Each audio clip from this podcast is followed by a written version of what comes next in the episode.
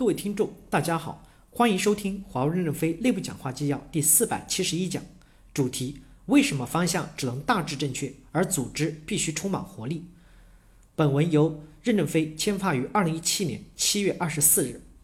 作为一个专家，我有机会参加了最近的公司上海战略会议。在会议的中段，任正非提出公司发展的基本逻辑方向要大致正确，组织必须充满活力。并要求把这段加入这次会议主题的主标题中。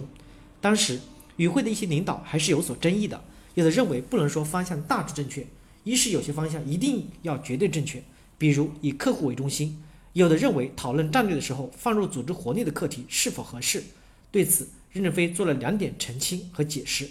首先，这里的方向是指产业方向和技术方向，我们不可能完全看得准，做到大致准确就很了不起了。其次，在方向大致准确的情况，组织充满活力非常重要，是确保战略执行走向成功的关键。我觉得任正非的这个提法具有哲学的意味，也更有现实意义。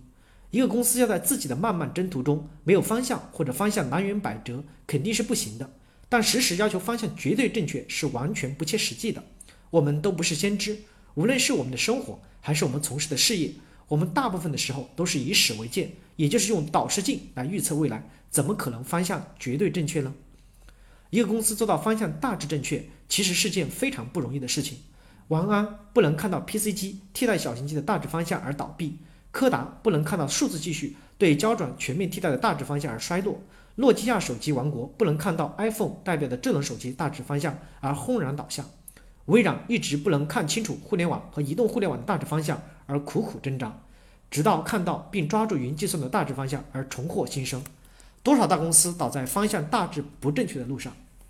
其实，人类的进化也是方向大致正确的结果。我们可能都看过下面这张照片，当然，这张著名的照片后面被各种恶搞。人类的进化一目了然，从爬行的猿猴开始，从左到右，一个比一个站得直，一环扣一环的推进化到现在的直立人。但其实，人类的进化并不是如图所展示有这么绝对的正确的进化方向。地球的生命进化史上从来没有一个绝对完美的进化链条，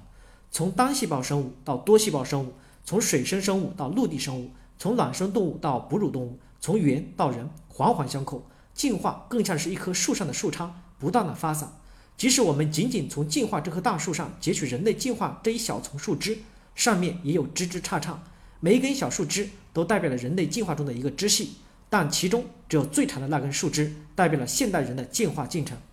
在已有发现的化石中，可以探明人类进化的相关的化石就有十五种之多，其中有些化石种类并不属于现代人类这一脉，是人类进化的旁支。进化没有绝对正确的方向，只有大致正确的方向。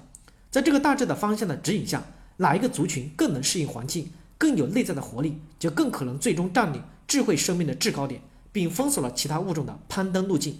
感谢大家的收听，敬请期待下一讲内容。